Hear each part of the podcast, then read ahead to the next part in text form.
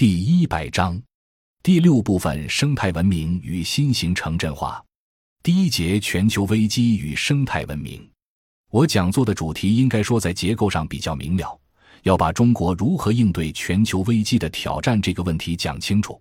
尤其是在十八届三中全会召开之前，国际社会从来没有这么关注过中国改革。为什么？请大家注意，在三中全会还没有开的时候，国际炒家发生了一个重大改变。在去年，大的投行 （institutional investors） 都在做空，认为中国难逃一般发展的经验，房地产过度泡沫化的条件下，一定会因为房地产泡沫化的负债而转化为金融危机。在此之前，大家都知道，二零零七年美国房地产的次贷转化成了二零零八年的金融海啸。它就是典型的一个因房地产过度投资而最终导致金融坏账爆发的金融危机。这个危机的基本因素中国具备，所以世界上大的投资银行做空中国，同时媒体也唱衰，看来很有客观依据。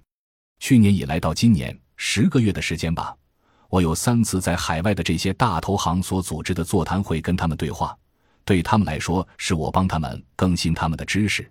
对我来说，通过对话，至少一定程度上感受海外金融投资的脉搏。去年以来呢，他们是在唱衰，准备做空。到今年上半年是最紧锣密鼓的时候，大家在赌：中国一旦出现房地产泡沫崩溃，金融出现灾难性的结果，那做空的就赚了。当金融界和事实进行对接的时候，你会发现有一个很巧妙的过程，就是六月份中国突然出现钱荒。钱荒的原因也很有意思，是因为西方的信息透露出来一个很重要的题材。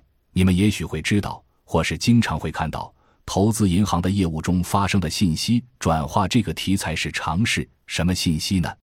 美国 QE 量化宽松政策的终结，美联储认为就业形势有所好转，因此在今年适当时候会终结量化宽松政策，这是个信息。尽管这个信息目前并没有转化为实际政策，也没有得到官方认可，但它却立刻变成资本市场的题材，然后就导致大量游资流出。所谓金砖五国 （BRICS），大家都知道金砖五国，我不多解释了。导致这些被认为成长性非常好的新兴国家纷纷陷入股市暴跌和本币的币值暴跌。当然，中国六月份也出现钱荒。同时出现民间金融的或者是影子银行的利息大幅度上升，高利贷成为一个普遍的发生的情况。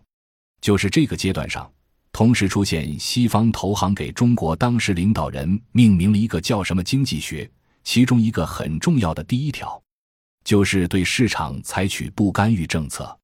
我们也差不多在一个多星期的时间里边坚持没干预，于是出现了金融秩序的严重混乱。好在中国没有按照什么经济学运作，仅在一两个星期之后迅速出手。于是乎，金砖五国中的四国全出问题了，就剩下中国没出问题，这才导致西方投行在今年夏天以后转而就做多了。从做空到做多，从唱衰到唱荣，这其实是很短时间的事。告诉大家这个故事，全作为一个开场白。抱歉，我上来连问好都没有。就直接讲故事，什么意思？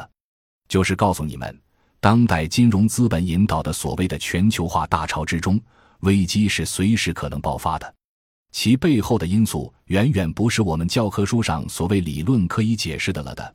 我说，幸亏中国的领导人没上当，没把这些所谓对他们看似积极的说法当说法，或者也许决定出手干预的另有其人。但总之，中国干预了，相对而言。唱衰的企图在这个关键的点位上就失败了，也因此，各位，现在中国的进一步深化改革中，西方对中国最大的期望在哪儿？资本流动的自由化不是别的。你们说资本的自由化是问题吗？理论上不是问题。那中国的主要问题是什么呢？在西方来看，主要是资本管控 （capital control）。西方要求的是什么呢？一般的概念叫做资本流动 （capital flow），这两个概念的争论背后，其实是两套金融资本引领竞争下的不同体制。